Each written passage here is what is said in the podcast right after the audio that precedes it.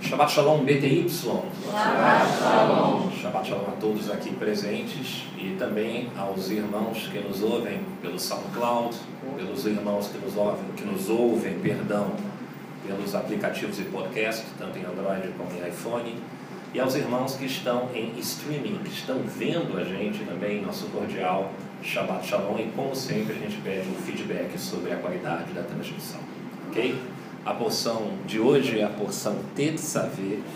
Tetsavé é uma palavra que talvez vocês não tenham percebido, mas ela é bastante conhecida de vocês sim, porque é uma variante da mesma raiz da palavra mitzvah. Mitzvah é o que? Mandamento. E Tetsavé tem a ver com ordena. E o Senhor ordena aos Bnei Israel, aos filhos de Israel. O livro que a gente vai tecer nosso comentário, assim, ele permeia, ele é baseado em livro de Êxodo, do capítulo 27 e 20 em diante, ok? E como a gente sabe, essas porções que são relacionadas à construção do Mishkan, que é o tabernáculo móvel, elas são, é, é, digamos assim, porções onde a temática tem a ver com consagração. Não tem, não tem como fugir disso, foi a temática da semana passada, da retrasada, e retorna de novo nessa porção. E como a gente tem falado sempre, santificação, que seria a tradução né, do kadosh que a gente está acostumado a, a, a, entoar aqui é, é, em hebraico, tem um sentido um pouquinho mais específico e um pouquinho diferente do que o sentido que a língua portuguesa atribui. Então a gente entende que consagração é, tem a ver com separação, é para você viver na perspectiva de Deus, é você viver com, a, com entendimento, não só que você está sendo observado o tempo todo, mas como Deus tem, é, ele, ele, tem, um digamos assim, uma, um desejo em relação à tua vida e você tem que se encontrar e você tem que caminhar em direção à vontade dele, digamos assim, também é uma forma de consagração. Eu digo que no português é um pouquinho diferente, porque há um conceito meio eu diria, de honra que esse nome carrega, porque que aquela pessoa é santa, aquela pessoa foi canonizada. Aí tira um pouco o peso da palavra, né? porque a palavra kadosh não tem a ver em a pessoa se auto-justificar, dizendo eu sou um santo porque eu sou um bom eu, eu mereço ser canonizado, como se a, a santidade fosse algo que dependesse exclusivamente de você. É claro que não depende exclusivamente de você, mas depende de você também, é óbvio, não tem como fugir disso. Alguém pode dizer assim: ah, mas eu sou obediente, eu sou muito obediente, eu cumpro a palavra. Entre os meus irmãos judeus, eu sou judeu, eu já fui circuncidado no oitavo dia, eu fiz bar mitzvah, eu oro todo dia. E eu quero dizer para vocês que isso não é salvo-conduto para a salvação de maneira nenhuma. E eu queria citar uma referência que prova isso. A primeira é o profeta Jeremias, que fala no capítulo 9, 25 é, é uma citação bem pequena, você nem precisa ir para lá, só me ouça aqui que você vai ver. Jeremias 9, 25. Vem chegando os dias, declara o Senhor, em que eu castigarei todos os que são circuncidados apenas no corpo. Está vendo?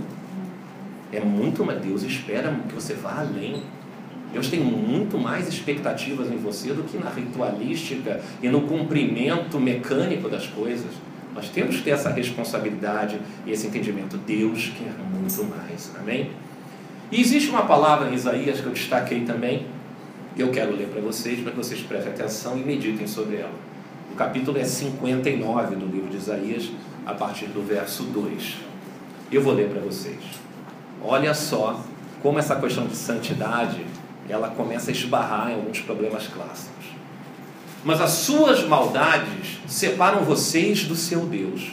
Os seus pecados esconderam de vocês o rosto dele, e por isso ele não os ouvirá, pois as suas mãos estão manchadas de sangue e os seus dedos de culpa. Os seus lábios falam mentiras e sua língua murmura palavras ímpias.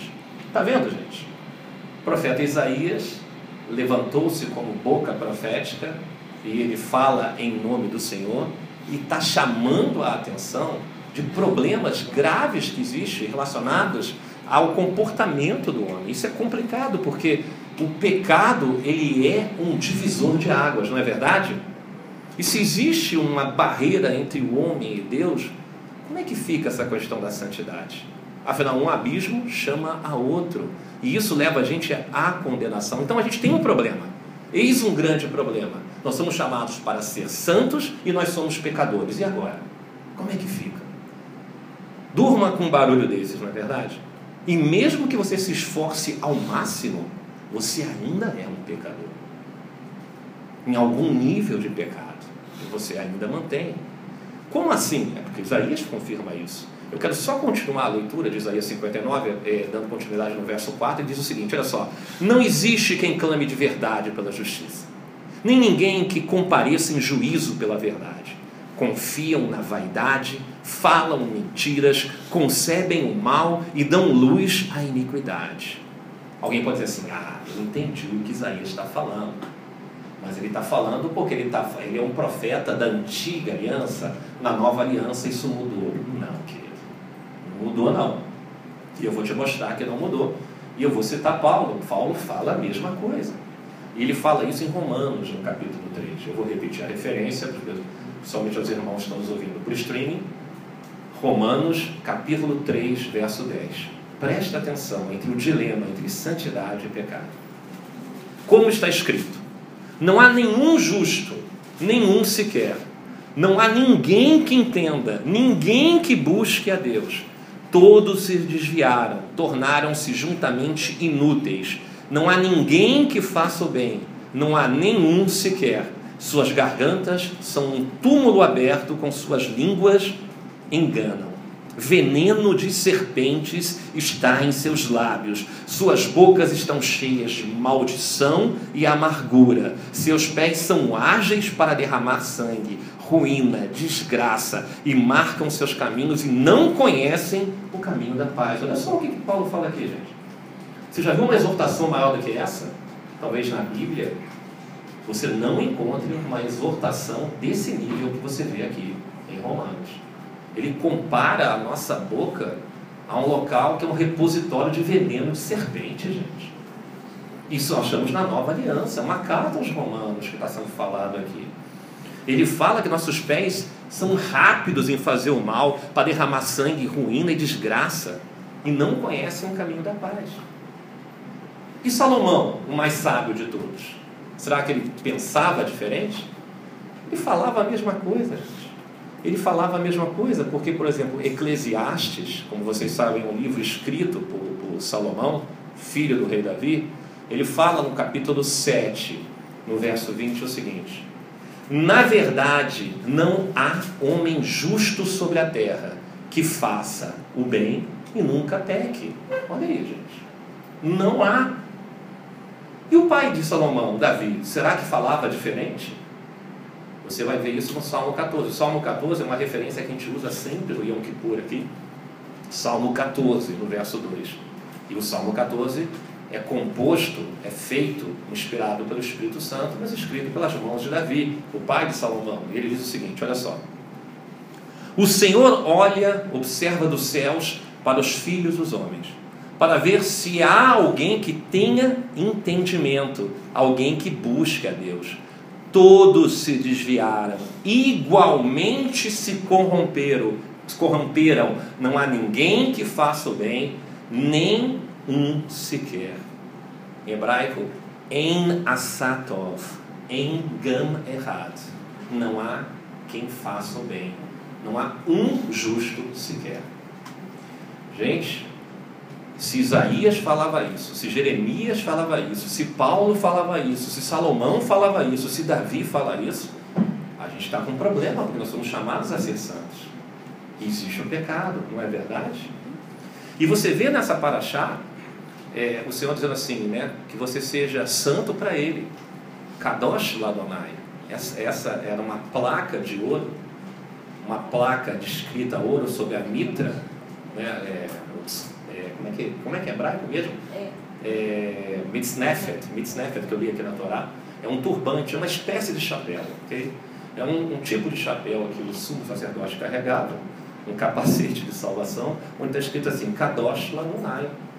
Ele tinha que entrar dizendo assim, sou separado para o Senhor. É como ele entrava no Santo dos Santos. E a Bíblia fala, sede santos porque eu sou santo. E como é que fica isso? Como é que você pode ser santo sabendo que na realidade a Bíblia fala que nós estamos, é, é, que o nosso estado normal é ser repositório de veneno de serpente na nossa boca. E nossos pés são ágeis em fazer o mal. Tem alguma coisa que não está batendo. Ou alguma coisa que a gente precisa mudar. Não é verdade? Então Arão tinha que usar essa frase grava, gravada no, no turbante dele. Mas Arão era homem, gente. Ele era feito de osso, ele era feito de carne. Acho que no caso dele, mais osso do que carne, porque a gente come muito mais do que ele, não é? Mas ele era feito de sangue, né, gente? Será que ele conseguiu essa proeza de ser Kadosh Ladonai? Será que ele. Eu acredito que não. Eu acredito que não. Vamos entender isso, gente. Porque olha só, se existia alguém que precisava ser consagrado, se existia alguém onde a expectativa de todos os Bnei Israel, de todos os filhos de Israel, é depositavam que esse fosse o representante deles, intercessório sacerdotal, e que precisasse de consagração e, portanto, precisasse ser santo, esse homem era Arão. Não é verdade? É ele, gente. Porque ele é o sumo sacerdote. Ele é o Cohen Gadol. Entre Deus vai separando, não é? Deus vai separando Israel, vai separando uma tribo, uma tribo separa uma família, e nessa família separa aquele que é a expressão máxima de consagração sacerdócio, que é Arão. Então, a expectativa é que ele fosse um homem cada vez mais próximo do caráter de Deus e cada vez mais ciente também de sua vulnerabilidade espiritual, porque afinal de contas ele tem que se arrepender por ele também, antes de se arrepender por toda a nação. Então vamos ver como é que acontecia um processo. Matavam um cordeiro. Gente, quando você mata o cordeiro, né, o que, que tem dentro do cordeiro? Será que o cordeiro é uma mala? Quando você vai fazer uma mala, você abre está vazia? Você não tem nada aqui dentro? Tem coisa dentro, não tem? Tem vida ali dentro e a vida se expressa essencialmente no sangue. O sangue tem a função de quê? De representar a vida, não é? Não só de transportar vida. Sangue transporta vida para todas as áreas do corpo. Se no sangue não chegar uma parte do corpo, gangrena, não é assim que se fala? Morre, não é isso? Por isso, às vezes, tem que até amputar, não é isso? Então matavam o cordeiro, abriam ele, e como você sabe, não é uma mala vazia, tinha sangue dele, então tinha sangue, pegavam o sangue e recolhiam o sangue do cordeiro. Sangue é vida, né, gente? A Torá diz que a alma, a vida da alma está no sangue. A gente já falou várias vezes sobre isso. Então ele recolhia o sangue e ele precisava ser consagrado. Atenção, tem um momento em que o próprio Arão ele vai ser consagrado. Então colocavam sangue na orelha direita dele e dos dois filhos dele. Se tivesse uma criança, Emerson, por gentileza, chega aqui perto. Não, você não é uma criança, você é mais do que isso, você é uma adolescente. Eu vou fazer uma pergunta tão óbvia. Você já foi meu auxiliar lá no retiro, né? E tem me ajudado como meu contra-regra e assistente de palco. Fica aqui do meu lado e eu vou fazer uma pergunta muito simples. Eu quero que você responda em uma palavra. Para o que serve o ouvido? Muito bem, gente. Senta aqui, Gente, esse rapaz é brilhante. Parabéns, querida Socorro. Parabéns, meu caríssimo Valderlei. E as irmãs, as duas irmãs vieram aqui hoje ver você, que coisa maravilhosa. Eu sei que é titio de novo, né? Então veja bem, o ouvido serve para o quê? Repetindo? Muito bem, para ouvir. E o lado direito? Por que, que o Senhor manda ungir o, ouvido, a, a, orelha, ou o lóbulo da orelha, como alguns entendem, é, do lado direito? Porque o lado direito, gente, é o lado de tomar a decisão. O lado direito é o lado da obediência, o lado direito é o lado do poder. E eu falo isso é, com certa dose de desconforto, porque eu sou canhoto, não é verdade? Mas Yeshua está onde? A destra de quem? Não é ele que foi dado todo o poder? É claro, gente, por favor, não entra nessa de dizer, ah, sou canhota, sou destra. Eu só quero dizer que é um simbolismo, é um simbolismo. Quando fala destra, é porque a decisão, a obediência e o poder está à destra, ok? Então, quando você bota sangue no ouvido, o que está dizendo? Vida e vida em abundância. Ou seja, eu concordo com o que o Senhor fala comigo. Amém? Amém. É o ritual de consagração. Quando você quer ouvir os podcasts do Ministério BTY, por exemplo.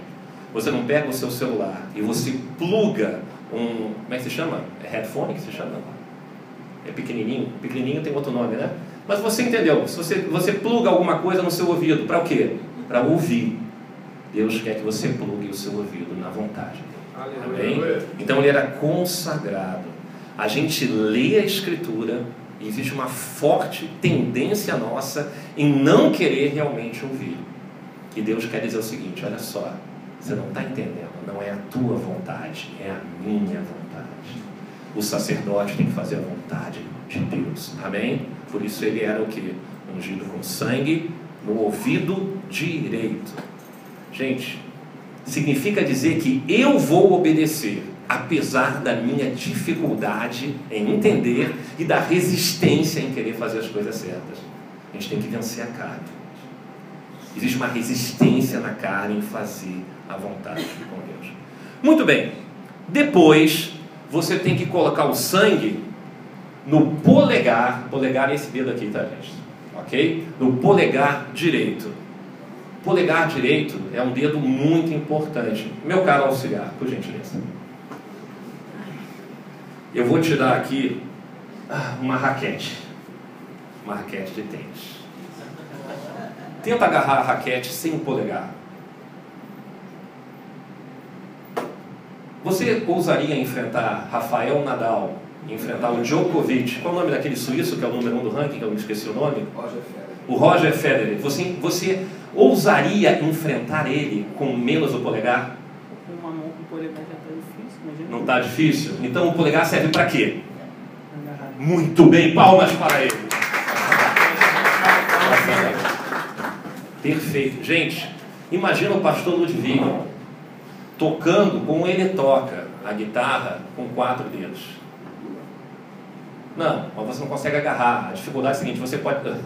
Você entendeu o que você falou, não vou nem repetir, porque é, não é um. Eu entendi. Eu, eu imaginei que alguém ia fazer uma piada desse nível, é normal, é normal. Mas há uma diferença muito grande entre você não ter um desses dedos intermediários e você não ter o polegar. O polegar serve para quê? Agarrar. Vocês estão entendendo?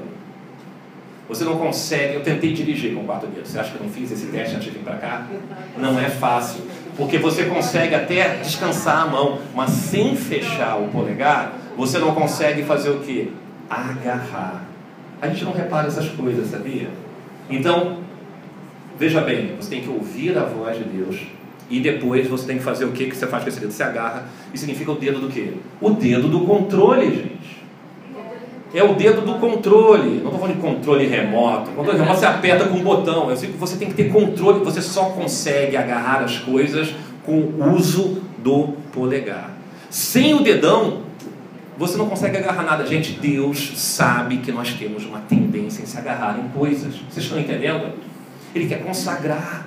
Atenção, nós estamos falando de consagração. Ele quer consagrar o teu ouvido, ele quer consagrar o teu ato de, de tomar posse de coisas, para que você não tome posse das coisas erradas, mas das coisas que ele diz que são certas. Por isso, o sacerdote, ele é ungido. Amém. No ouvido direito, ele é ouvido, é, ele é ungido no polegar direito. Deus está dizendo o seguinte: eu é que vou te controlar. Eu que vou dizer onde você pode botar a mão. Eu que vou dizer o que, que você deve fazer. Se você quer ser sacerdote do templo, então Deus tem que ter controle. Amém? Somos ou não somos sacerdotes aqui, gente? Então nós também somos sacerdotes. Então Deus tem que ter controle no teu ouvido. Ouvir é obedecer.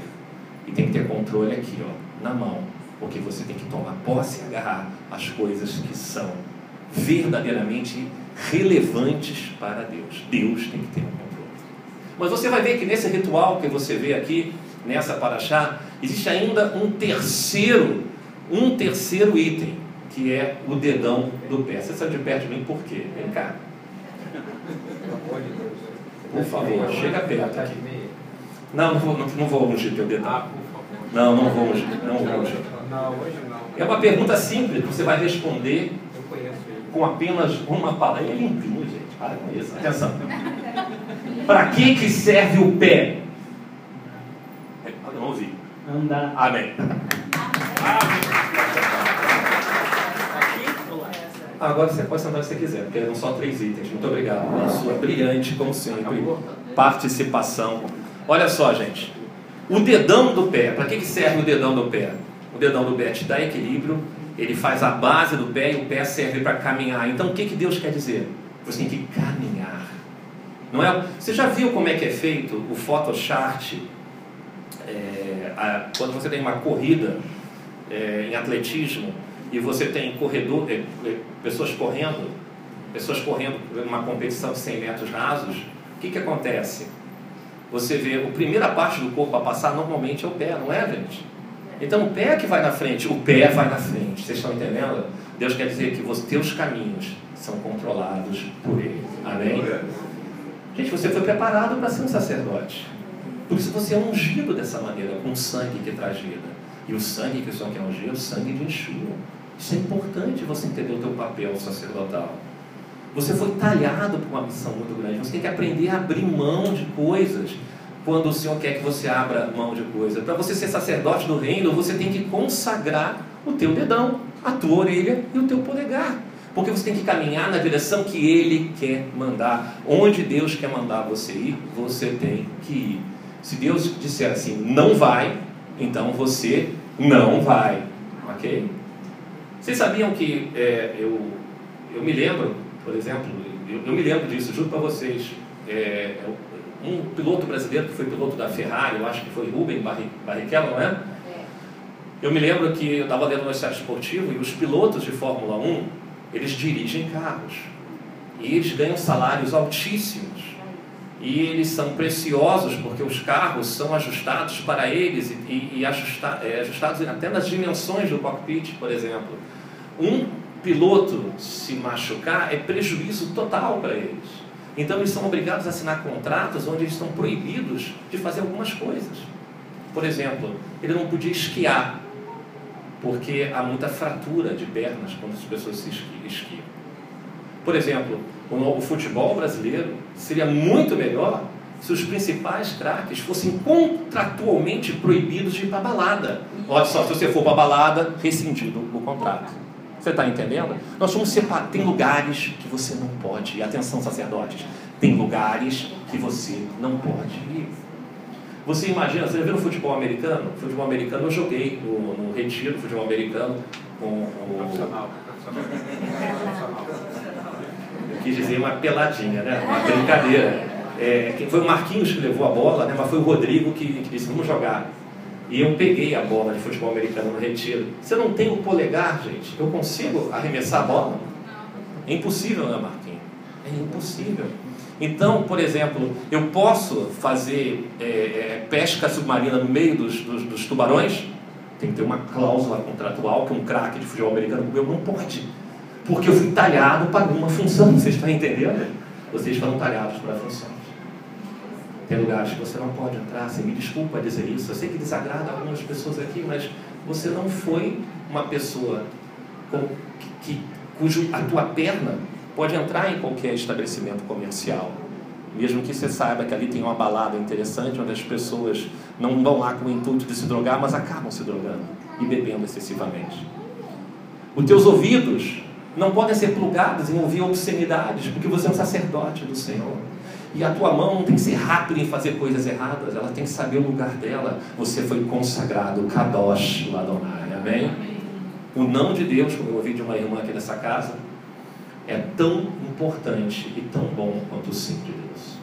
E você tem que aceitar o não de Deus, porque essa é a função do sacerdote, teu trabalho é único. Você tem que entender, gente, nós somos forças especiais, nós somos tropa de elite.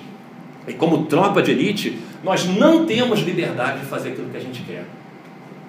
Nós não temos. É, é, é, esse mito da liberdade é um mito desse mundo, não é algo que Deus quer para você. Você não tem liberdade para fazer alguma coisa que afaste você dos caminhos dele. Você não é livre para isso. Você foi, você não pertence mais a esse mundo. Você foi comprado. Você foi comprado com sangue, gente. Você é muito precioso para Deus. Você está entendendo isso? Você não pertence mais ao mundo. Então, o pecado é um problema, mas o pior problema é a resistência que ainda existe em nós em obedecer ao Senhor. Não é? é. Ah, nossa, tão bonito dizer, eu sou uma nação de reis e sacerdotes. Eu sou sacerdote pela ordem, a ordem arônica. Eu sou sacerdote pela ordem de Melquisedeque. Eu sou sacerdote. Mas teus ouvidos continuam ouvindo o que o mundo fala. Tuas mãos são rápidas em semear o mal e teus pés acabam entrando em lugares que você sabe que não agradam ao Senhor. Então você tem que ser o perfil de Arão, Kadosh Ladonai. Carne, gente, esse é o problema. Então você veja, o espírito milita contra a carne e por isso você tem que decidir de que lado você vai ficar. Todo o processo do tabernáculo é de separar o que? O santo do profano. Para pessoas e para objetos. Objetos carregam pesos de consagrações, até as coisas que você bota, que você bota em casa. As coisas que você bota em casa, você tem que ter tomar cuidado com a procedência. Você sabe o que significa isso? Imagina você ter pessoas em casa que estão totalmente des, desantenadas, né? não fazem parte do reino de Deus, entrando e saindo da tua casa todo dia. O que essas pessoas carregam de consagrações, gente? Olha só, pensa nisso, gente. Pensa nisso. Se você acha que a gente está exagerando, eu quero dizer uma coisa para vocês. Os homens que estão usando esses kipás azuis, sabem o que vocês estão usando? Porque Deus puxou a orelha da gente dizendo que os antigos, que parava às vezes pessoas de carro aqui na porta e dizia que, que, que fez uma feira de Israel na igreja e que doaram um monte de equipar e traziam aqui, às vezes chegava aqui um saco de equipar para mim, de todas as cores que você pode imaginar, e o Senhor falava para a gente assim: esses quepás que carregam o peso da incredulidade das pessoas que carregavam, façam novos. Olha só. Nós tivemos que ungir tudo aqui, gente. Tudo foi ungido, tudo foi separado, tudo foi preparado. Deus teve cuidado até com as, com as cores. Quando uma das cortinas aqui foi feita com uma pessoa que não estava antenada com a gente, contrária a nós, o Senhor mandou tira e faz outra. Olha só. Ele escolheu a cor. Você acha que Deus que, que, que diz que tem peso em consagrações, imagina as consagrações de pessoas que entram na tua casa. Olha, olha o risco que você corre. Olha o risco que você corre. Né? Então tem que tomar cuidado, porque você tem que separar o santo do profano para tudo em tua vida. Ok? Uma outra observação que eu quero fazer sobre essa paraxá é que, evidentemente, o tabernáculo ele, ele, ele era o local santo que Deus separou. E você vê que por algum motivo Deus o tempo todo fala de quatro cores, quatro cores, quatro cores. Não sei se vocês repararam. Por exemplo, Êxodo 27, 16. Êxodo 27, 16, que são quatro versos antes do início dessa paraxá, fala o seguinte: na entrada do pátio haverá uma cortina de nove metros de comprimento de linho fino, linho fino trançado de fios de tecido azul celeste, roxo, vermelho, obra de um bordador, com quatro colunas e quatro bases. Então, olha só, como foi cantado aqui, a gente não cantou agora no louvor, e o véu que separava, já não, não separa mais. O véu não foi rasgado no momento em que Yeshua morreu, mas o véu estava ali. Deus disse que o véu teria que ter quatro cores. E você vê essas mesmas cores, você vê nessa paraxá, porque o sumo sacerdote, não só o sumo sacerdote, mas como os demais sacerdotes, vestiam uma roupa específica e cores que tinham que ser usadas tendo exatamente as mesmas cores. É, o roxo, o azul, o vermelho e o branco são as quatro cores que aparecem. Deus quis que fosse assim. Deus escolheu as cores. Roxo representa a realeza, o azul, ou terrelet, que é o azul celeste, porque existe um azul que é o carrolo, que é o azul mais escuro, representa os céus. O vermelho, tão fácil de descobrir o que o vermelho significa, né, gente? É o sangue, é a cor do sacrifício. E branco é a cor da pureza. E de alguma forma você vê que essas quatro cores também refletem nos próprios evangelhos. O vermelho é praticamente uma cor que fala de perigo, não fala? Não marca território? Não marca território? Por exemplo, eu fui, eu fui tentar, há umas três ou quatro semanas atrás, andar ali no arcoador para ver se eu refrescava, porque o calor estava muito grande. E fui andar ali na praia esperando mergulhar e eu vi o, o guarda-vidas tirando as pessoas da água e uma bandeira dizendo perigo. A bandeira, qual é a cor da bandeira? Adivinha? Vermelho. Né? Então, quando eles levantam a bandeira vermelha, significa risco de vida, não entre na água, não é? Não é verdade, gente? Então, se você ficar na areia, você está salvo. Quando Jericó, a cidade de Jericó está cercada, Raabe e todos os familiares dela ficaram dentro de uma casa que tinha o quê? Um cordão de que cor? Vermelho. Cordão vermelho, que significa a bandeira vermelha. A morte não entraria ali. Está entendendo? É assim que funciona. Então, ela decidiu crer, ela foi salva. Vocês conhecem a história. A gente está fazendo até um livro, tem um livro sobre quatro mulheres, e ela é uma das quatro, digamos assim, é, protagonistas desse livro que vai ser o próximo, que vai ser lançado aqui. Então veja bem, vermelho significa morte e significa vida simultaneamente. Você está entendendo? Porque sangue é vida e sangue é morte. Depende da perspectiva e como você olha. Por exemplo, a vaca vermelha parada mar não aponta para o sacrifício eterno também? É, então está falando sobre uma morte que traz vida. Aí surge uma outra cor que você vê, que é citada aqui, que a gente lê, argaman. Argaman é chamado de violeta, é chamado de roxo, alguns chamam de púrpura. E isso era uma cor que era muito difícil. Gente, quando você quer tinta hoje, você vai aqui no Rei das Tintas, no Palácio das Tintas, no Marajá das Tintas, não sei do que das tintas, e você compra, não é? É fácil. Naquela época, não. Não havia processos industriais.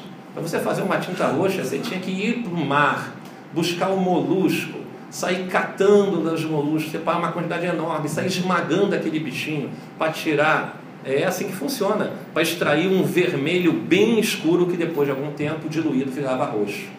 Era assim que eles faziam. Era caro, gente. Só famílias abastadas podiam ter algum tipo de, de, de, dessa cor, essa cor roxa. Tanto que em Atos 16, Atos 16 vai falar de Lídia, uma vendedora de púrpura da cidade de Tiatira, não é isso? Quatro mil anos atrás, gente, você tem uma ideia, teve um povo poderoso chamado os fenícios.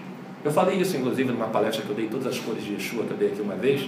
Eles tingiam as velas das suas embarcações de roxo, de roxo, e navegavam nas zonas de guerra que existiam no Mediterrâneo, e ninguém ousava é, botar abaixo os navios deles, porque identificavam de longe que eles eram comerciantes e não inimigos, então eles entravam nos portos e as pessoas faziam negócios com eles. Marketing, né, gente? Não é assim que funciona? Buscar. Eu lembro que até teve um cara chamado Seth Godin que escreveu A Vaca Roxa, não é isso, Ludwig? A Vaca Roxa, né? É. Um livro interessantíssimo que fala que o, o, o povo não quer ser igual, o povo busca diferenciação. Não existe melhor e pior em marketing, existe diferente. Tudo que você vai no supermercado, você compra coisas diferentes. Não venha me dizer que o leite molico é melhor do que o leite ninho. Você não sabe. Mas se tiver uma embalagem colorida, toda esquisita, com mil novidades, você compra, porque você quer comprar coisas diferentes, tá entendendo? Pelo menos homem. Homem é mais bobo do que mulher, já reparou, né? Adora comprar coisa nova.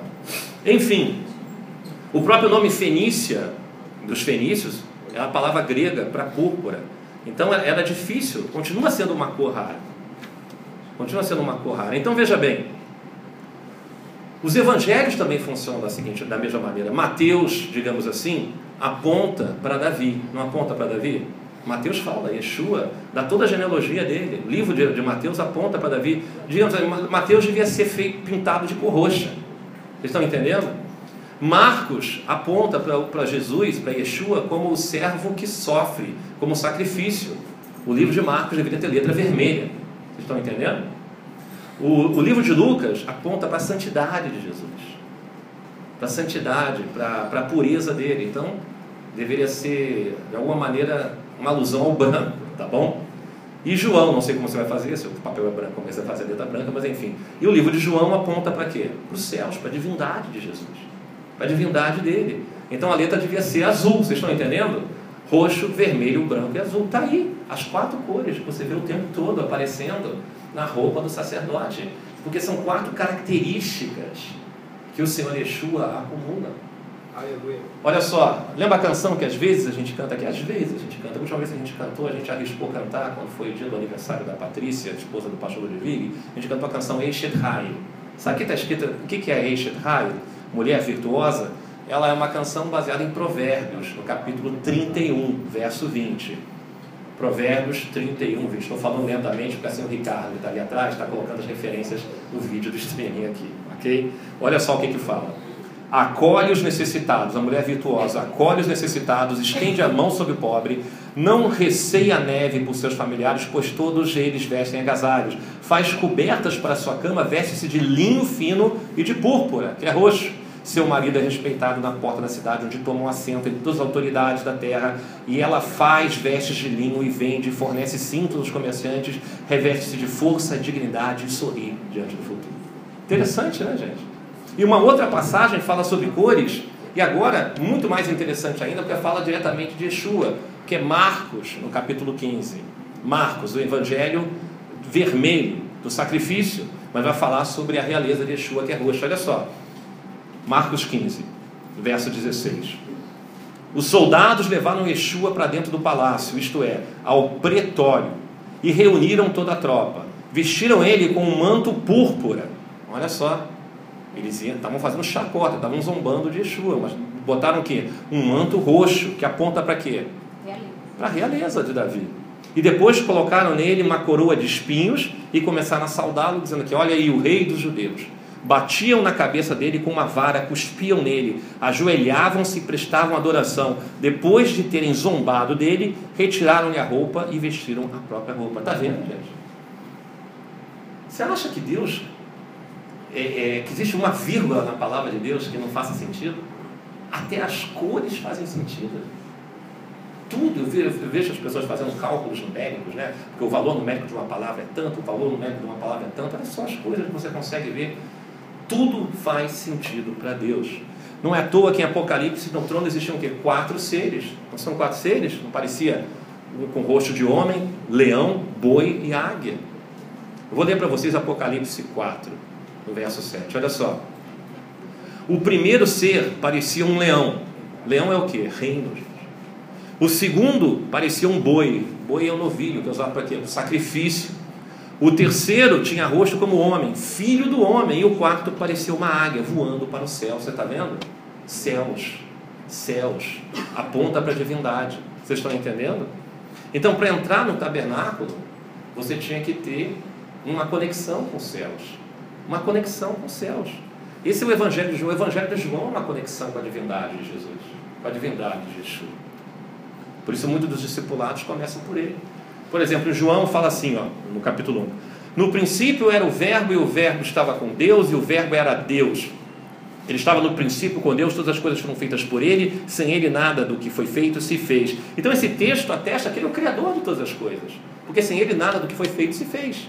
E ele é o Verbo e o Verbo é Deus, está dizendo aqui. Né? Você tem que começar a entender a Bíblia de uma maneira pragmática.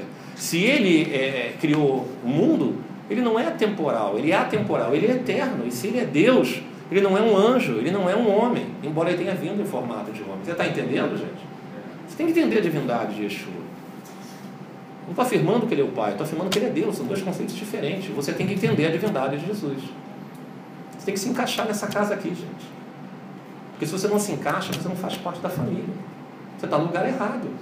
Você tem que ajustar a tua cabeça. Você tem que entender o que a gente pensa e as revelações que foram dadas. Você tem que acreditar também que Deus nos usa. E não só para dar uma palavrinha bonita de vez em quando, que você acha engraçadinha, mas para você entender que são coisas que são fundamentais na tua vida, fundamentais. Então, cada livro tem uma diferença sutil. Mateus aponta Yeshua como rei de Israel, rei dos judeus. Marcos aponta Yeshua como servo, aquele que morreu para nos servir. Lucas como um homem justo, como um homem correto. E João mostra o Filho de Deus, cuja divindade é explícita e não dá margem a dúvidas. Por isso a roupa do sacerdote tinha quatro cores. E é o que aparece aqui, em Êxodo 28, 4, que foi o que eu li, foi o que eu li aqui na Torá. Vamos ver o que eu li? Olha só. São essas as vestes, 20, Êxodo 28, verso 4. São essas as vestes que farão: um peitoral, um colete sacerdotal, um manto, uma túnica bordada, um turbante e um cinturão, para que o sacerdote Arão e seus filhos me sirvam como sacerdotes. Eles farão essas vestes sagradas e usarão linho fino, só você saber, o linho é branco, ok? É uma característica do tecido, fios de ouro, fios de tecido azul, roxo e vermelho. Faça o colete sacerdotal de linho fino trançado, e de fios de ouro e de fios de tecido azul, roxo e vermelho, trabalho artesanal. Está entendendo? É isso que está na Paraxá. É isso que está na Torá. É isso que está na Bíblia que você guarda em casa. Entenda isso. Então, olha só, a função de Arão era muito importante, porque ele era o sumo sacerdote. E como sumo sacerdote, tinha que remover a iniquidade de Israel de dentro do, sacer, do, do, do, santuário, de dentro do, local de adoração. Literalmente, o sacerdote morre pelo povo, gente. Tanto é que ele andava com romance, romaninho, andavam com sinos na roupa, e ele fazia parte do vestimenta dele, porque se ele morresse e e os sinos parassem de fazer barulho, eles puxavam uma cordinha para tirar dele, foi fulminado pelo Senhor. É assim que está escrito, inclusive nos tratados talmúdicos até os dias de hoje. Então ele era responsável pelo povo, e ao mesmo tempo o povo era responsável por ele. É, é o Arevut, né? Quando Israel, Aravi, Zela, Zelazê, não é isso? Todo Israel é responsável um pelos outros? Um pelo outro? Você está entendendo? Alguém diz assim, não, a responsabilidade está toda nele. Não, a responsabilidade está no povo também, gente. Olha só a responsabilidade. De uma certa maneira, o pastor Ludwig, eu e o próprio Rafael, né, nós, nós três, nós temos responsabilidades por vocês. Mas vocês têm responsabilidade por nós. Porque a gente fala que abacaxi é abacaxi. E você tem que concordar com isso. Porque quando você não concordar que dizer que abacaxi é abacate, eu estou com um problema. Principalmente se o problema for pecado. Porque a minha vida diante de Deus, eu vou ser julgado por cada pessoa aqui. Com o meu relacionamento com cada pessoa. Isso é amedrontador, não é verdade? Saber que a gente vai para juízo. Eu vou para juízo. Eu já estou no juízo por cada uma pessoa que aqui esteve, por cada pessoa aqui que ainda. É, que um dia eu vou, eu vou dar conta, entendeu? Porque é uma jornada longa. Nem todos vão estar com a gente até o final da jornada. Muitas pessoas sairão, muitas pessoas entrarão. É normal isso. Mas a nossa responsabilidade no período que estavam aqui, a gente tem que dar conta. Então, o sumo sacerdote, é, é, ele tinha responsabilidade por Israel, mas Israel tinha responsabilidade por ele também. Porque se a gente não é capaz de trazer luz para o povo e trazer o povo para a santidade, né, nós temos culpa. Agora, se o povo também tem a culpa em relação a nós, porque ele também tem a responsabilidade dele, porque cada um vai dar conta de si individualmente também, ok? Então, é essa é a função de Yeshua. Yeshua, ser sacerdote significa morrer pelo próximo, gente. Quem de vocês está disposto a morrer pelo próximo? Fala sério. Fala sério. Yeshua, Yeshua morreu pelo próximo. Ele morreu por vocês. Ele fez o papel de Cohen Gadol de uma maneira que Arão era impensável para ele. Não é verdade? Então é à toa que usavam o santo ao Senhor, a placa, a placa na, na, na como é que se chama? No turbante, né? Veja bem, nunca seja santo aos seus próprios olhos. Nunca seja santo aos seus próprios olhos. Você tem que reconhecer a tua condição de pecador. Você tem que reconhecer quem é você. Se você é propriedade exclusiva de Deus, você precisa ser propriedade exclusiva de Deus. Você tem que pertencer a Ele em todas as áreas.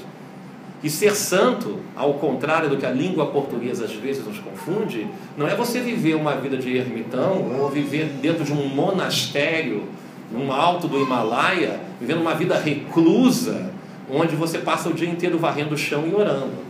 Isso não é uma vida santa. Isso é uma vida de fuga. Porque ser santo é você botar a mão no doente sem nojo. Ser santo é você orar pelo pecador. Ser santo é você capaz de morrer pelo mendigo do teu lado. E Yeshua morreu por todos esses. Então, a, a, essa questão não é que você não possa ter uma vida de retiro e meditativa, não é isso que eu falei, mas não pode ser uma vida de fuga também, onde você vai viver alheio. Né? Você tem que tocar. Acho, não, eu não vou tocar nele porque eu vou me poluir. Eu não vou, eu não vou orar pela irmã porque ela está possessa e eu não quero nada com ela. Não. Você tem que tocar nas pessoas com amor, sem medo de se poluir. Eu não vou tocar no mendigo porque ele pode estar com sarda e a sarda vai passar para minha mão. Você está entendendo? Esse tipo de postura, sarna espiritual muitas vezes, né? Esse tipo de postura é uma postura de santidade. Sem santidade, ninguém verá o Senhor. Ok? Você tem que aprender a tocar no sujo, tem que aprender a tocar no doente. Vocês estão... Lavar o leproso, é isso que a gente tem que fazer. Então, eu queria também dar um alento a vocês, que eu acho que é uma coisa boa. O livro de Levítico ele fala: à medida que você quer ser santo, à medida que você quer ser santo, você é santo para Deus. Amém? Quando você toma a decisão de santificar para Deus, significa que você já caminhou muitas milhas, porque você quer. Isso é importante. Gente, eu queria contar um pouquinho da história dessa casa para você entender o patamar de responsabilidades e decisões que a gente precisa tomar.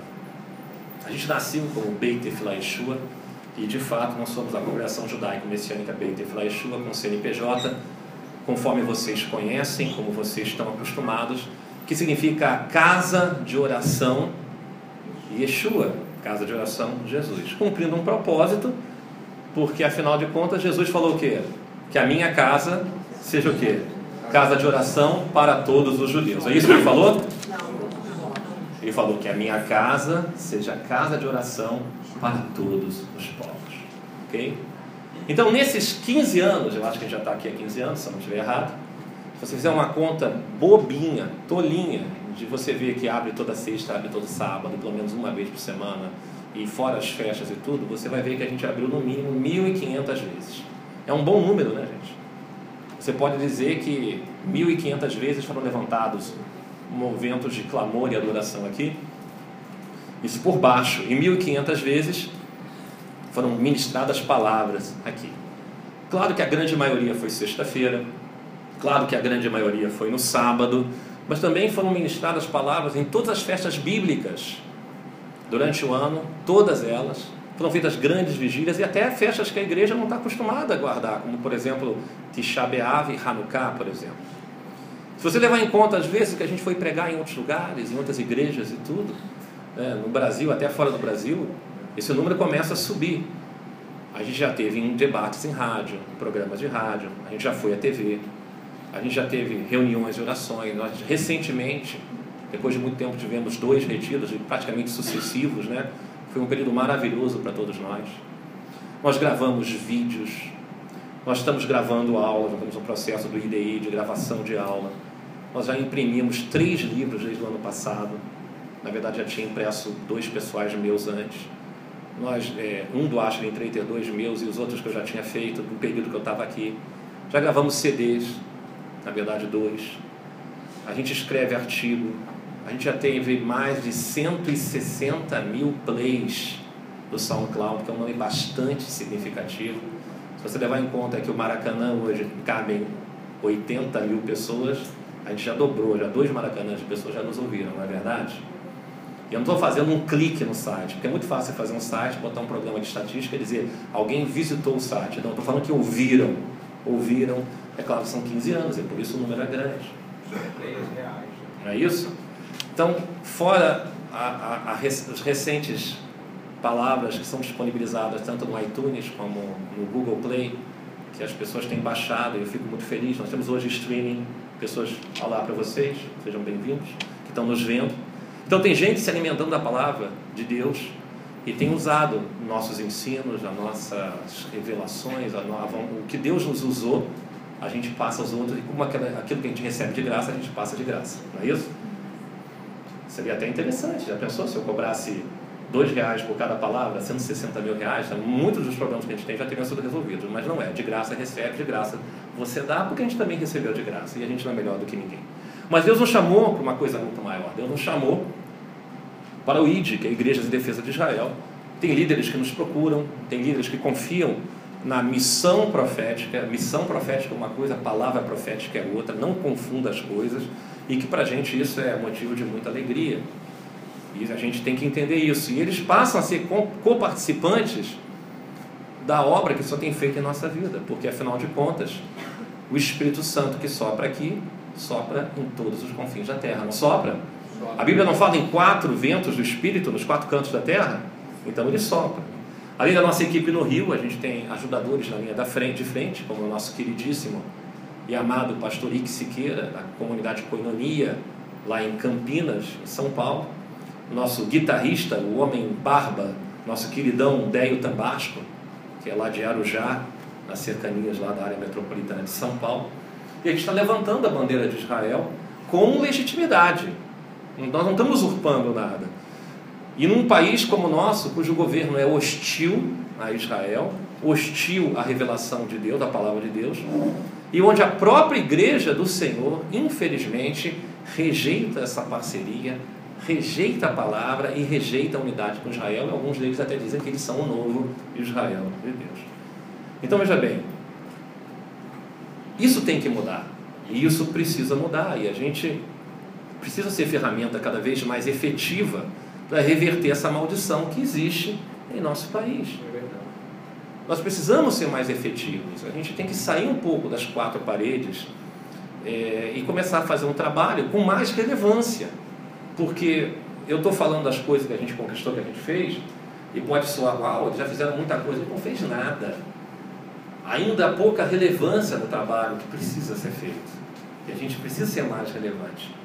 E nós temos atuado, talvez, na área que eu considero que a área que mais agrada ao Senhor, é como a gente tem atuado nas, nas comunidades carentes das cercanias ali de São Cristóvão, que é no, no, na Mangueira, no Morro da Mangueira, e, e, e, também junto ao trabalho que a gente tem em Segundas Vivas aqui, que são os moradores de rua ali em São Cristóvão. Isso tem sido muito importante, porque tanto as crianças do IBGE são filhos de pais, na sua grande maioria, que têm problemas com tóxico e drogas, como os moradores de rua, que todos eles, sem exceção, têm problemas com tóxico.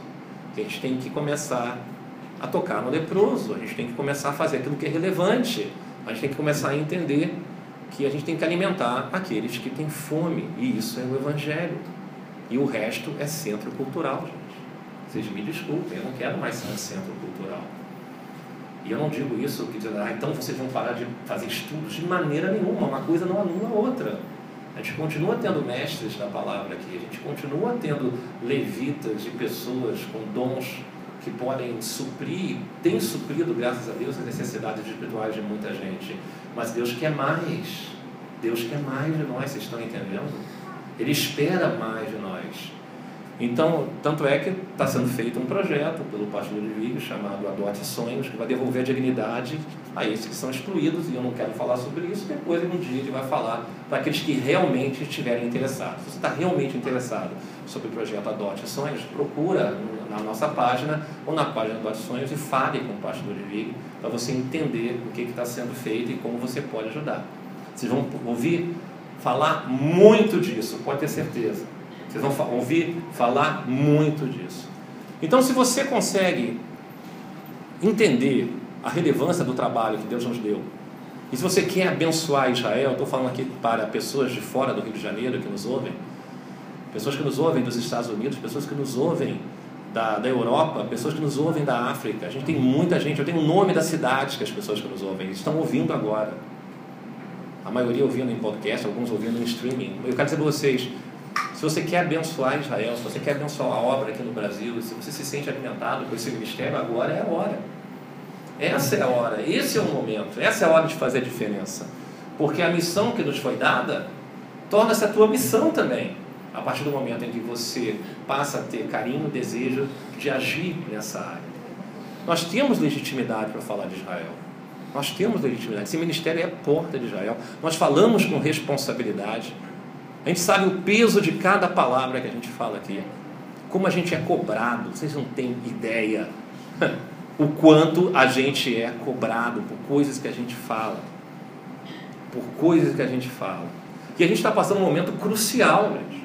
Crucial, porque nós temos que é, é, é, arrecadar e levantar recursos para cumprir de uma maneira definitiva aquilo que o Senhor espera de nós naquela região ali em São Cristóvão. Chegou a hora. E a gente não está dando a devida ênfase e importância. Se você acredita em milagres, eu acredito em milagres. Você pode ser um milagre na vida da gente hoje. Eu falo para as pessoas que estão aqui no salão e falo para as pessoas que estão nos ouvindo também.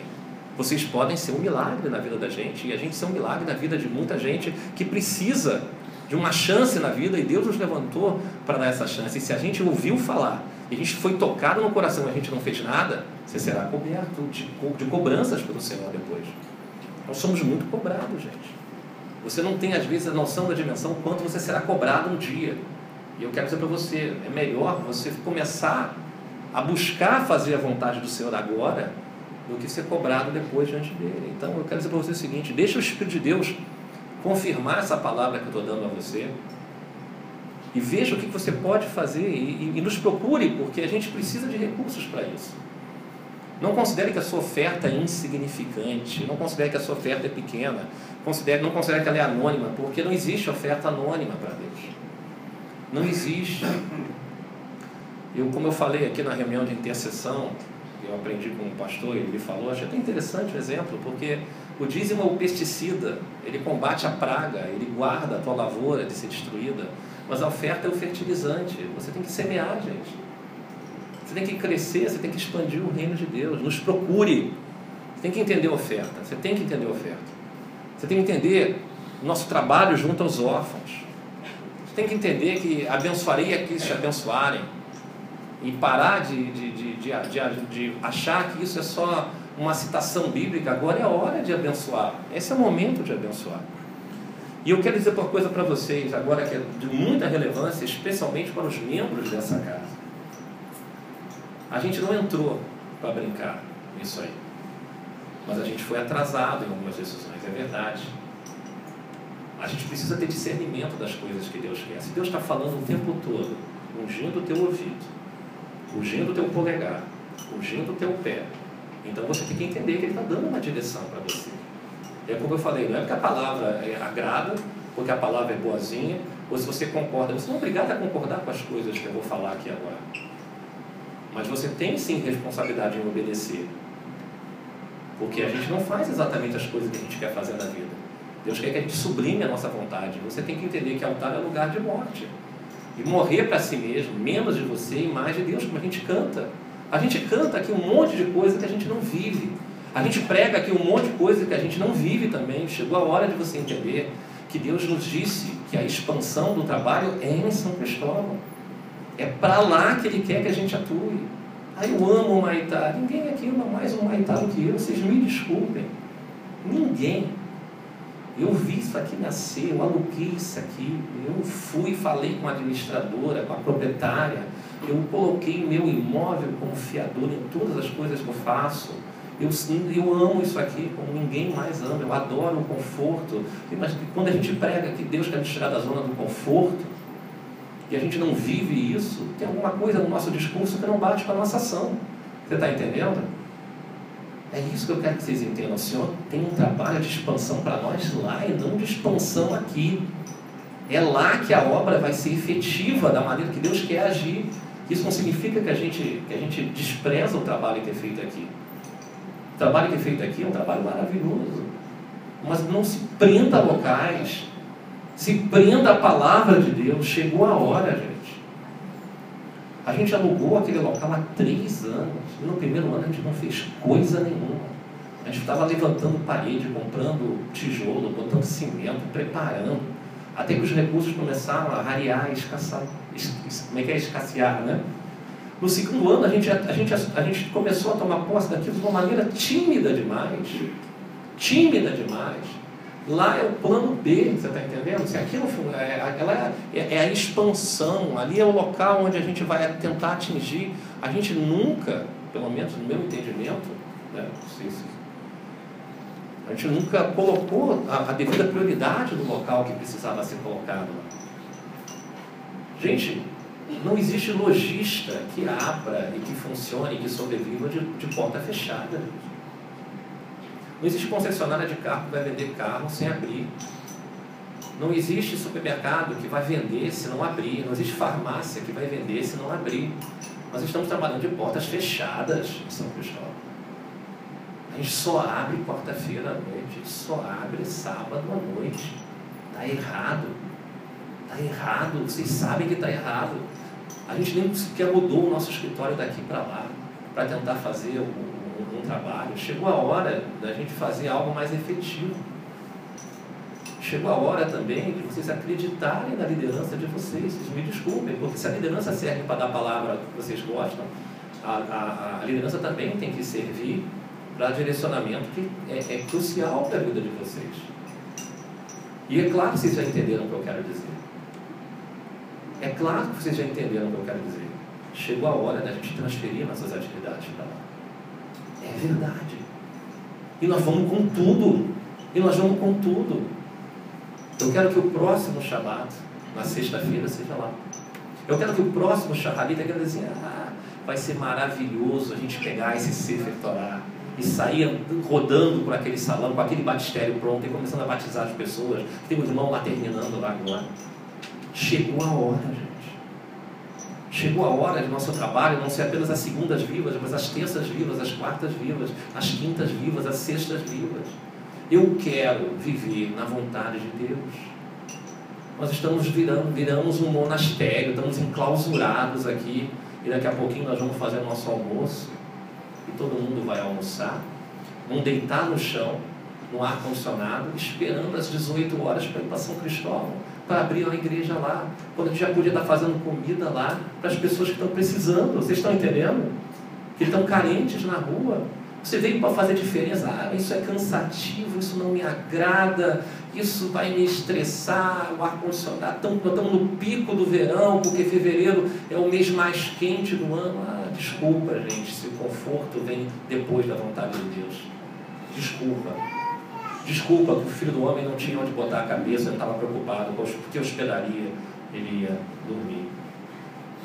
Não tem como a gente falar de autoridade de território se a gente não tomar posse do território lá.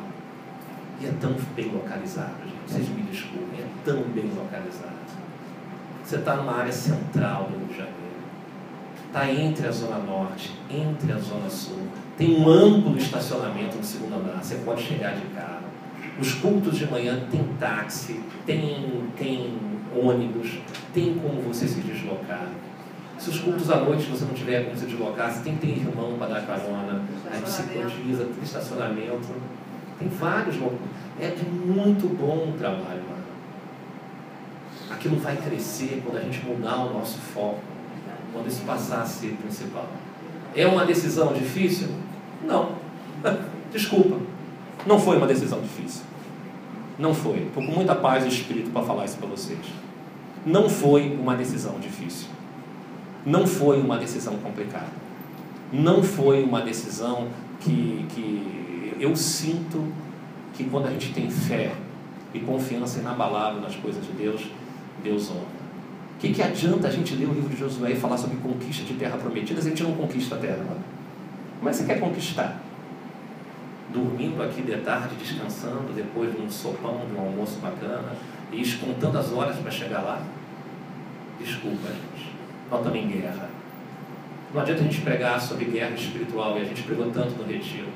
Não adianta a gente ficar pregando tantas coisas que a gente pega aqui se a gente não viver a conquista da terra que o Senhor nos deu. O Senhor nos deu aquele local para que a gente faça a diferença. Se ele, a gente não fizer a diferença, ele tira de nós o local. E eu não vou perder esse, é, eu não quero perder e vocês também não querem, porque vocês fazem parte dessa família. E daqui a pouco lá vai estar com ar-condicionado, e vai estar rebaixado, e vai estar maravilhoso, e vocês vão fazer parte da história que construiu aquele local, onde é a sede do IDI, Igrejas em Defesa de Israel. Amém? Amém? Chegou a hora. Chegou a hora, eu quero muito que vocês entendam isso. Como é que fica? Eu gosto tanto de vir aqui. Desculpa. Fica da seguinte maneira: sexta-feira, a partir da semana que vem, o Kabbalah Shabbat é em São Cristóvão. E sábado de manhã, a partir da semana que vem, o Shabbat, às nove e meia da manhã, vai começar com Modê, Anil e Faneira, às nove e meia da manhã, em São Cristóvão. Amém.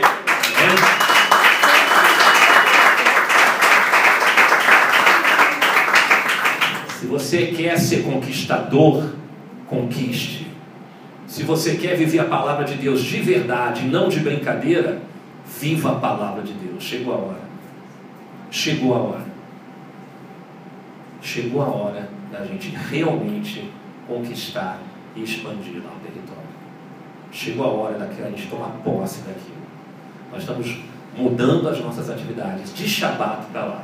Repito, as nossas atividades de Shabat para lá. Nós não estamos nos desfazendo desse local aqui mas não é possível mais a gente ter um corpo aqui que se divide e que vai para lá. Por mais que tenha muita gente que está gostando de lá, tem gente também que não gosta de ir para lá. E eu quero dizer para vocês que não gostam, releva o querer e, e coloca o obedecer. Unge o teu ouvido com sangue. Unge a teu polegar com sangue. E unge o teu pé com sangue e se você faz parte dessa, dessa família, essa responsabilidade é tua. Amém? Amém? Josué não perguntou e não pediu a opinião do povo no que tange a questão de conforto. Ele simplesmente lhe falou: a ordem é conquistar. A ordem é conquistar. Nós vamos. Esse dia é um dia histórico de hoje. Amém? Amém? O dia de hoje é um dia histórico. Pode ter certeza. O dia de hoje marca um divisor de águas nessa congregação. O dia de hoje vai ser um dia que vai trazer, vai trazer um novo patamar para essa casa. Nós teremos instalações maravilhosas lá, eu creio que Deus vai permitir. E acima de tudo, também quero dizer que também não é relevante o nosso conforto, é relevante as coisas que estão acontecendo lá ao redor. Nós precisamos ser efetivos. Nós precisamos agir mais. Nós precisamos ser mais sérios em relação à palavra de Deus.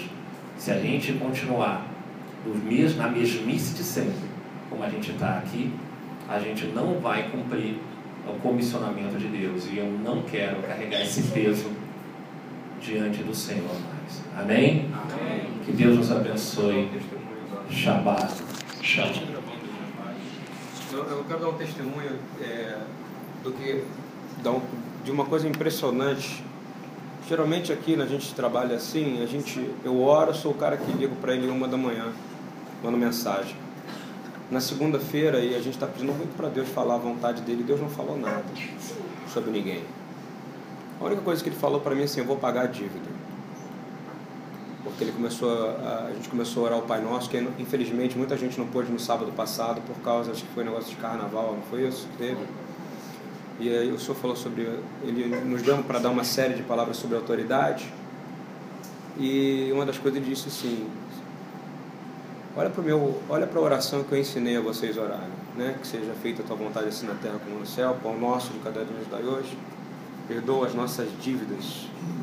E ele falou: Eu vou pagar a dívida. Isso eu até escrevi para o grupo. Vocês creem nisso? Ele já está pagando a dívida e, se a gente também perdoar os nossos devedores. Né? E a gente, tem, a gente tem gente que deve muita coisa a gente, a gente tem que aprender a perdoar também. Outra coisa que eu, eu fiquei pensando, cheguei para o Eduardo na segunda-feira, a gente marcou uma reunião, a gente não pôde se encontrar, não é isso? Na terça-feira também não pôde, não foi? Porque eu passei muito mal, né? Eu tô aqui, eu queria que vocês orassem por mim, eu tô com fungo no estômago e tá, para mim estar tá em pé é uma, é uma, uma, coisa muito é milagroso, você está entendendo isso? E no meio disso tudo, na quarta-feira, finalmente a gente conseguiu vir encontrar e o senhor virou para mim e falou assim: ouve ele, ouve o Eduardo como o pastor que te batizou, ouve o Eduardo como o pastor que te casou. Que eu já estava muito decidido algumas coisas, eu estava decidido para falar para ele que eu ia chegar é, e entregar São Cristóvão na quinta-feira e que eu iria abrir, a gente iria pagar a dívida. O senhor não prometeu que vai pagar a dívida? Ele vai pagar, olha só, ele vai pagar, isso aí ele já está pagando. Enquanto o Eduardo está falando, tinha gente me procurando aqui, porque o Senhor, ele, ele, ele honra aquilo que ele fala. E eu falei, a gente paga a dívida, Eduardo.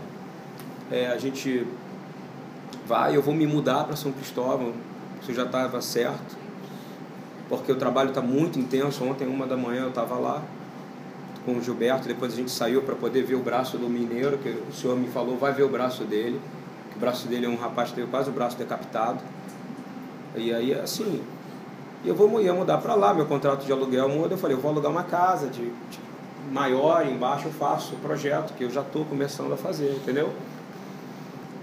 Só que o senhor, e nesse meio tempo eu recebi uma proposta de emprego. Não foi de, de 25 mil reais por mês. E aí ele chegou para mim com essa palavra que ele deu hoje aqui. Eu não estou muito acostumado a ouvir assim, não, sabe assim, um tipo desse tipo de coisa. Por exemplo, a gente, a gente é pastor, a gente tem dificuldade de ser pastoreado, você entende isso? Uhum. Vocês entendem isso ou não? Amém. Amém? Com força, amém. Né? Essa semana, às vezes a gente fala muita coisa para as pessoas a gente precisa ouvir. Aí quando eu cheguei aqui na quarta-feira, eu, isso, esse negócio que aconteceu conosco me possibilitar conversar com pessoas que eu não conversava, sobre assuntos que eu não conversava. Só com o Vanderlei eu fiquei quase uma hora e pouca no telefone. Tenho conversado muito com o Marlon, tem conversado sobre o empreendedorismo que Deus quer dar para a vida dos membros dessa casa. Porque se ele dá empreendedorismo um dom, não é verdade? Esse dom é para ser aplicado ao reino de Deus. Amém? Amém. Amém. Vocês concordam comigo ou não? Amém. Tudo. E ele vai começar, e ele está separando pessoas, e pessoas estão passando por esse processo. Rafael é uma pessoa que está passando por um processo de grande transformação. O Senhor tirou ele do mercado corporativo. Pode botar de volta ou pode não botar. Quem sabe ele é lerrado ou não, não é isso? Separado para o Senhor 100%. Eu adoraria isso. Né? E não isso não impede de você ter empreendedorismo, né? Mas ao contrário, eu cheguei aqui, eu só falei assim, Eduardo, o senhor mandou te ouvir, tá aqui a proposta de emprego, tá aqui isso aqui que eu quero fazer. Ele falou assim, não é isso que a gente vai fazer. Tem que ouvir minha liderança. Amém? Amém. Se eu tenho que ouvir alguém, eu tenho que ouvir quem me batizou, quem me casou. E, e ele falou, a gente tem que tomar posse. E a gente tem que tomar posse mesmo e fazer daquele lugar um lugar habitável e maravilhoso. Amém. Você quer ar-condicionado? Te garanto que se se incomodar o ar-condicionado, o calor lá, pouquinho tempo o ar-condicionado vai aparecer. Você quer melhorar o banheiro? Se você estiver lá, aqui eu fico impressionado. Agora, como pastor, eu vou falar uma coisa para vocês. É, você já viu a parede como é que está suja aqui? Aqui. Ninguém chega para mim. Se eu não pegar uma tinta aqui para pintar, minha obrigação, tá? Mas é obrigação de vocês também. Amém? Amém. Quem é que lembra como é que era o banheiro ali atrás? Você lembra disso? Quantidade de barata que tinha quando a gente tirou? Tá na hora da gente começar. Se aqui a gente não tá, se preocupa, chega assim, não chega. As cadeiras na sua casa, se elas soltarem como essas aqui soltam, vocês vão chegar para mim, vocês vão chegar para teu marido ou para tua esposa e dizer: pô, amor, temos que arrumar essa cadeira, não é verdade? Sim ou não? Aqui as cadeiras caem, elas soltam, ninguém se preocupa. E senta na cadeira, tem cadeira, eu tive que tirar três cadeiras aqui. Poxa, olha só como detalhamento. E, e tem uma coisa que a gente tem que tirar, às vezes a gente traz vínculos da igreja em nós. Existe uma coisa chamada Ruká Olam. Falei certo? Que significa o quê? Ruká, estatuto. Olam é o quê? Perpétuo. Por que as coisas da casa do Senhor têm que estar em segundo plano na nossa vida? Me responde isso. Aonde é que está isso? Eu, o Rafael deu uma palavra poderosíssima sobre família, não é verdade, Rafael? Falou, gente, família, quando Yeshua ele foi perguntado, ele olha e fala, minha família, família são os que estão comigo aqui. Não é verdade? Eu bato lá na porta do meu irmão, quero falar contigo. O cara está morrendo, não é isso? Se ele estiver me vendo agora, porque ele é doido, ele pode estar me vendo, tá entendendo? Ele diz assim, não quero falar, fala para ele que eu não estou. Aí a pessoa para me machucar vira para mim e fala assim, ele mandou dizer que ele não está. Estou dizendo que está acontecendo isso. Já passou por isso, Rafael? Problemas na sua casa? Já passou por isso, Eduardo? Ser negado pela sua família? Já passou, Eliane? Já passamos. Está vivendo isso. A família não aceita a gente aceitar Jesus. Essa é a verdade. Ela não aceita. Ela não aceita. É normal, a gente é separado, ele veio trazer a espada. Mas eu quero dizer o seguinte: a casa do Senhor, as coisas que estão faltando aqui, tem que incomodar vocês também. E aqui a gente lida com muito, sempre ah, é problema administrativo. A gente está lidando com coisa muito além do administrativo.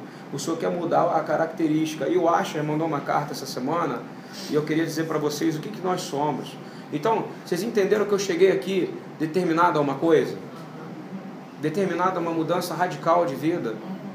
E aí ele chegou com outra postura. Primeiro foi pelo telefone, uma hora e meia. Aí o Vanderlei me liga mais uma hora e meia, fala a mesma coisa de Josué. Se eu não acreditar que Deus está falando nisso, eu sou uma pessoa que tem um problema, amém? Eu não preciso de uma irmã ficar falando em línguas aqui na minha frente, eu ficar, não estou desmerecendo. Preciso de um oráculo, eu tenho que ouvir minha liderança, amém? Acho que chegou a hora da gente ouvir mesmo. E aí a gente caminhou. O Astor escreveu a função da igreja, eu queria ler para vocês. Tá? Uma congregação é uma célula ou parte do grande corpo do Mashiach, ou seja, do Messias, do Cristo. Dessa forma, nós estamos debaixo da liderança de Yeshua. Amém? Amém. Quem é o nosso líder?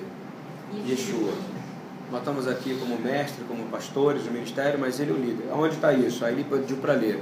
Deus colocou todas as coisas debaixo dos seus pés e o designou cabeça de todas as coisas para a igreja, que é o seu corpo, a plenitude daquele que enche todas as coisas em toda e qualquer circunstância. Aí o Asha continua dizendo: a nossa função, a gente tem autoridade, mas também é para manifestar a glória de Deus. Efésios 3:10. A intenção dessa graça era que agora, mediante a igreja, a multiforme sabedoria de Deus se tornasse conhecida dos poderes e autoridades nas regiões celestiais. Amém? E a função da igreja é receber a glória de Deus. Aquele que é capaz de fazer infinitamente mais do que tudo que pedimos ou pensamos, de acordo com o seu poder, que atua em nós, e ele seja a glória na igreja e em Cristo Jesus por todas as gerações para todos sempre. Amém. Amém. Amém. São as características da gente, revelando o mistério de quê? O que, que você é? A noiva. Maridos, ame cada um a sua mulher, assim como Cristo amou a igreja e entregou-se por ela para santificá-la, tendo-a purificado pelo lavar da água mediante a palavra. Amém? E mantendo a coluna da verdade no mundo. Vou ler 1 Timóteo. Mas se eu demorar, saiba como as pessoas devem comportar-se na casa de Deus, que é a igreja do Deus vivo. O nome dessa casa não é Beit Efilá Yeshua? A igreja do Deus vivo, coluna e fundamento da verdade. Não há dúvida de que é perante o ministério da piedade Deus foi manifestado em corpo, justificado no espírito, visto pelos anjos, pregado entre as nações, crido no mundo e recebido na glória. Amém?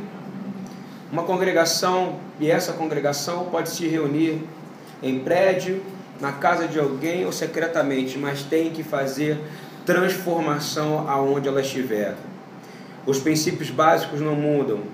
Que todos nós possamos fazer da nossa igreja um bom lar familiar como parte de uma comunidade local da fé em Yeshua HaMashiach. Amém? Amém. Essa é a palavra da nossa liderança em Jerusalém. Então eu queria dizer que eu creio absolutamente que essa decisão do Rabino Eduardo é de Deus. Amém? Amém. Amém? Queria chamar aqui o Marco. Vem cá, Marcão, para você carregar a Torá. A gente fazer a recondução da Torá. Se tiverem considerações a fazer e etc., só para dar um aviso assim.